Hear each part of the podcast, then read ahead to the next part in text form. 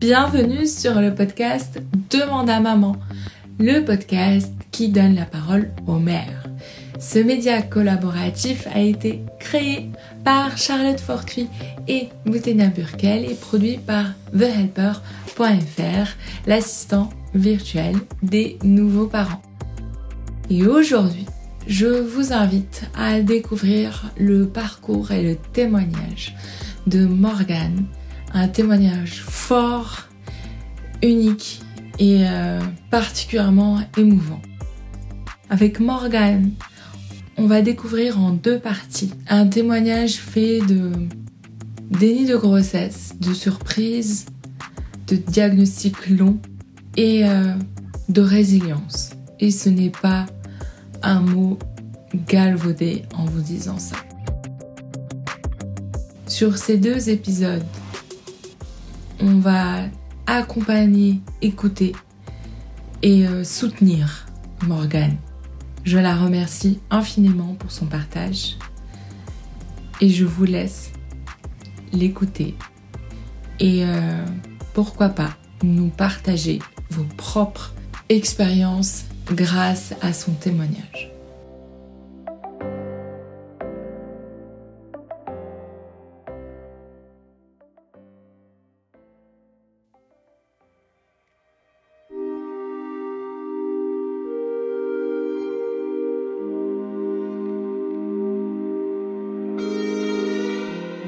découvert l'existence de Nate à 6 mois et demi de grossesse, donc ça a été euh, un grand choc. Euh, voilà, j'ai fait un déni de grossesse et puis c'est vrai que c'était pas du tout prévu. Euh, mon conjoint voulait pas forcément d'enfants. À l'époque, j'avais que 23 ans et je faisais une pause dans mes études parce que j'ai eu des problèmes de santé. je suis tombée dans les TCA, donc c'est les troubles du comportement alimentaire. D'abord euh, dans l'anorexie mentale, donc j'ai été hospitalisée une première fois pendant trois mois et demi en 2016. Et ensuite, quand j'ai repris mon master, parce que fait ces, troubles sont très fortement liés à, ma scolarité et à mes études. Donc quand j'ai euh, commencé un master en finance en alternance, je me suis mis beaucoup de pression et je suis tombée de l'autre côté de la maladie dans, les, dans la boulimie non vomitive. Donc voilà, j'ai été hospitalisée une deuxième fois pendant cinq semaines en 2009, 2019. Pardon. Et donc voilà, donc c'était pas du tout prévu. Euh, j'ai arrêté mes études et, euh, et, voilà, on a appris plus tard, euh, en décembre 2019, que j'étais enceinte de mon petit garçon Nate. Alors forcément, ça a été un grand grand choc pour nous. Après, on a plutôt bien réagi et puis de toute manière, il fallait bah, s'occuper très très très vite de la fin de grossesse avec bah, trouver une maternité qui voulait bien m'accueillir, chercher des modes de garde, faire mes rendez-vous médicaux. ça a été vraiment une grossesse en accéléré en sachant en plus que notre petit garçon euh, est arrivé un mois à l'avance. Donc voilà, consciemment, j'ai été enceinte un mois et demi et ça a été euh, très rapide. Donc euh, voilà, après, bah, du coup, la fin de grossesse s'est bien passée, l'accouchement s'est bien passé. Et puis voilà, en fait, hein. après, on n'a pas du tout découvert la maladie de Nate à sa naissance. Ça a été vraiment un parcours du combattant pour, pour découvrir et pour connaître en fait euh, cette maladie. Parce que du coup quand il est arrivé il était tout à fait euh, bah, normal. C'était un petit garçon euh, qu'on pensait en pleine santé. Et c'est plus le temps avançait plus en fait on se posait des questions. Après c'était très compliqué pour nous parce que forcément on débarquait en tant que parents, on n'avait pas de petits autour de nous, mais c'est vrai que depuis sa naissance, il prenait pas du tout beaucoup de poids, il pleurait beaucoup. On voyait que c'était un bébé qui était pas du tout soulagé apaisé. Il était inconfortable, mais euh, bon, c'est difficile quand c'est un tout petit. Euh, de toute façon, jusqu'à trois mois, en gros, les médecins nous disent que c'est normal qu'un enfant euh, pleure. Mais plus le temps passait, plus on voyait effectivement que euh, Nate avait du mal et qu'il y avait sûrement un problème. Donc il tenait pas sa tête, il tendait pas sa main pour attraper un objet. Voilà, il se mettait pas non plus sur le ventre. Enfin bref, toutes les étapes qu'on retrouve dans un développement euh, d'un enfant On retrouvait pas ces étapes dans le développement de Nate et son poids commençait à devenir un petit peu alarmant parce que voilà, il prenait pas beaucoup de poids depuis la naissance et vers 5-6 mois, son poids stagnait. Donc c'est vrai que ça a été un peu l'électrochoc en fait pour les médecins qui nous ont dit qu'il fallait vraiment qu'on investigue plus. Mais voilà, il faut se battre pour tout, c'est assez incroyable. Donc on a dû se battre pour que notre fils soit hospitalisé à l'hôpital Necker parce qu'on habitait à Paris à cette époque. Et donc euh, il a été hospitalisé en août 2020, assez euh, six mois. Euh, et donc il est resté deux semaines et demie. Il a d'abord eu une sonde nasogastrique pour qu'il prenne du poids et puis ensuite on a enchaîné de nombreux nombreux rendez-vous et d'examens médicaux pour essayer de trouver ce que Nate avait.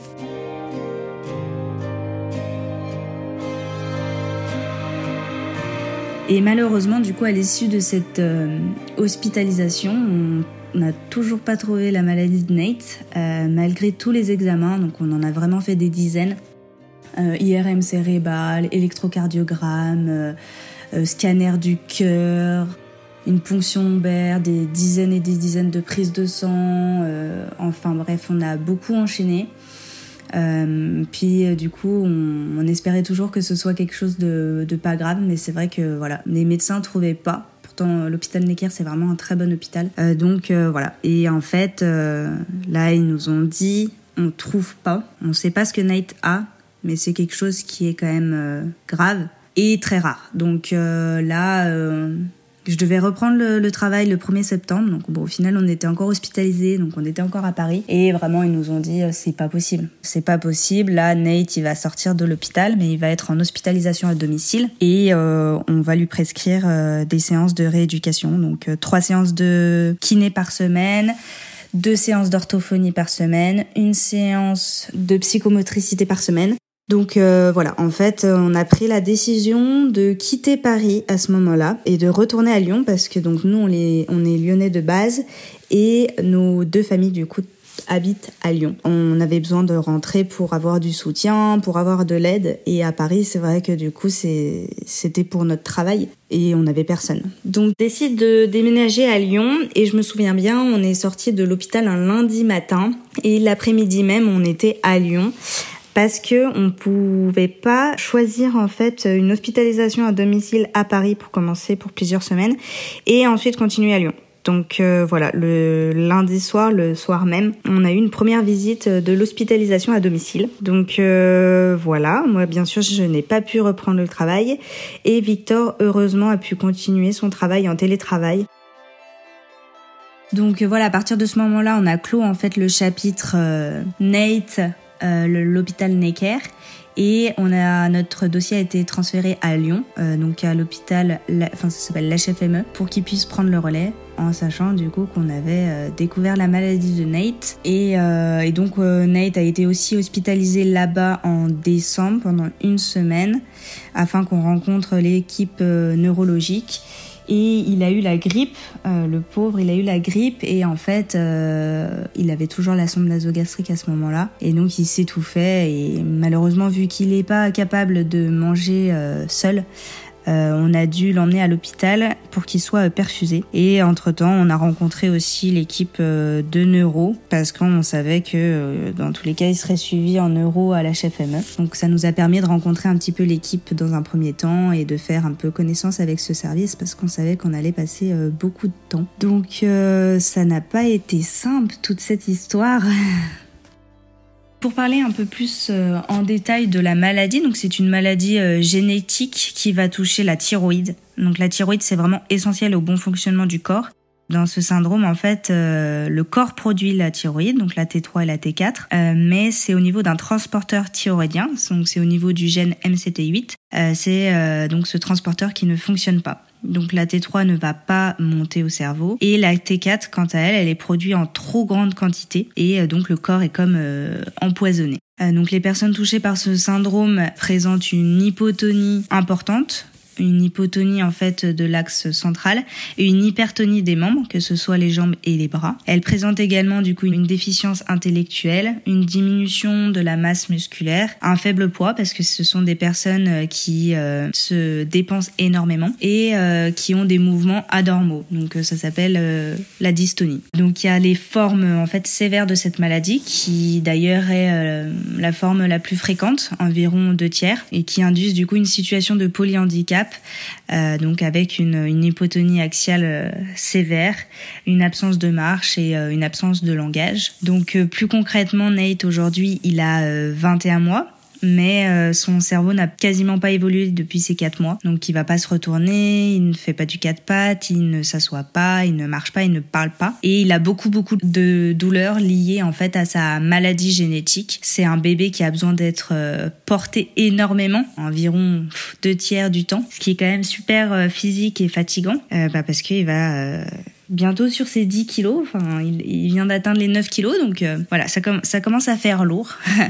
Nate aussi, du coup, il a donc un retard euh, moteur très important et il a aussi euh, des troubles de l'alimentation. Donc, il a eu une sonde nasogastrique pendant 7 mois et demi et il a été opéré en mars 2021. Il a été opéré, donc il a désormais une gastrostomie et il a aussi une intervention anti-reflux qui s'appelle un Nissen parce qu'il avait des reflux internes extrêmement douloureux. Euh, donc il souffrait vraiment au quotidien. Euh, donc voilà, depuis cette opération, euh, il souffre moins. Donc ça, ça, ça fait vraiment du bien et ça fait vraiment chaud au cœur. Et depuis, voilà, c'est vrai qu'on peut augmenter la quantité délivrée. Donc il prend plus de poids maintenant et il est plus confortable. Donc ça c'est c'est vraiment vraiment super.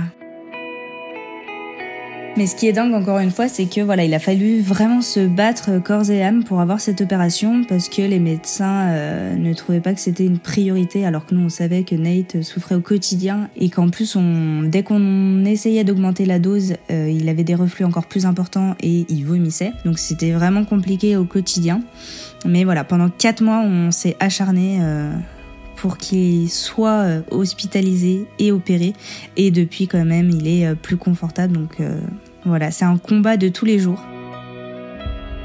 Euh, on se sent souvent seul euh, face à toutes nos interrogations et à ce combat, mais voilà, il faut se battre, se battre, et bien sûr qu'on fera euh, tout pour notre fils, et on est prêt à déplacer des montagnes pour lui. Donc voilà, et aussi Nate, du coup, il a un énorme trouble du sommeil, malgré en fait une aide médicamenteuse. Donc voilà, en moyenne, il se réveille cinq fois depuis sa naissance. Il y a des fois des réveils qui sont très très longs, qui peuvent durer deux heures, deux heures et demie. il a besoin des bras. dès qu'on essaie de de le poser, il, se réveille. Voilà, il a un sommeil qui est vraiment pas réparateur, très agité. Il va tout de suite euh, se réveiller, bouger. Donc ça, c'est extrêmement fatigant aussi. Mais heureusement, on est deux.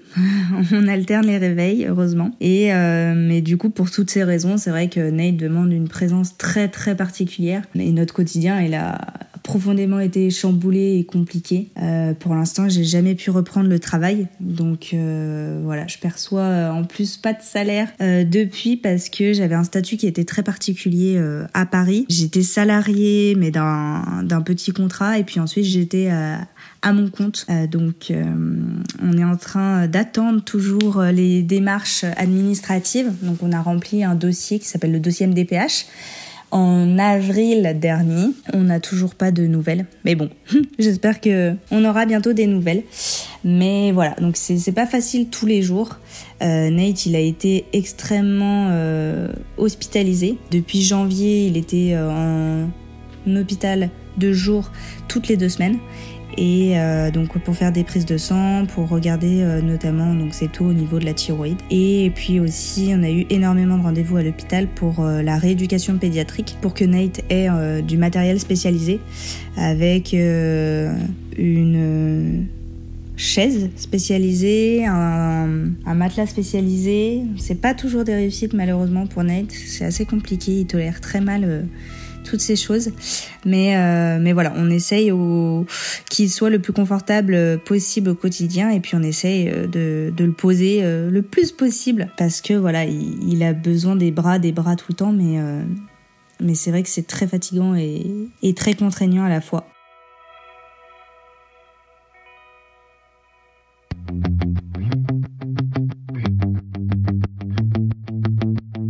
Merci d'avoir écouté cette partie du témoignage de Morgane. Nous vous donnons rendez-vous pour de prochains et nous vous invitons à laisser des étoiles et des avis sur l'application d'écoute préférée, idéalement Apple Podcast ou Spotify pour nous laisser des étoiles. Si vous voulez nous partager vos témoignages, votre vécu et euh, ce que vous avez pensé de, cet épisode, n'hésitez pas à nous contacter sur notre page Instagram. On aura plaisir à vous répondre. Charlotte et moi, nous disons à très bientôt pour de nouvelles aventures et surtout de nouvelles écoutes de femmes et de mères puissantes, fortes et euh, incroyablement résilientes. Merci à vous, merci à elles pour rendre ce média collaboratif possible. À très bientôt.